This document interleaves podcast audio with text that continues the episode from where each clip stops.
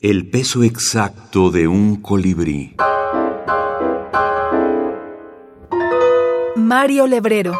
Mario Lebrero. 12. Téngame estos paquetes mientras le subo la falda, dijo el anciano caballero en la parada del ómnibus.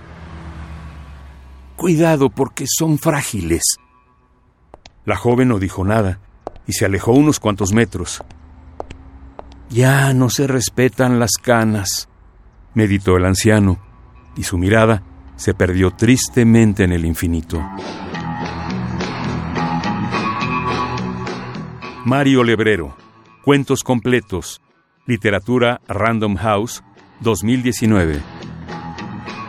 Lo autorreferencial siempre está presente en toda la obra de Mario Lebrero, incluso él llegaba a decir que toda su obra era un intento por conocer su interior, su, eh, su introspección.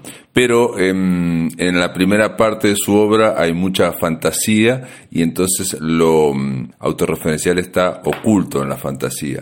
Lo experimental también está, ya lo he dicho, en las obras, em, en los textos breves, sobre todo en el libro Ya que estamos, o por ejemplo dentro del libro Espacios Libres, hay un cuento que es un collage textual, es un collage textual y que se llama La nutria es un animal del crepúsculo.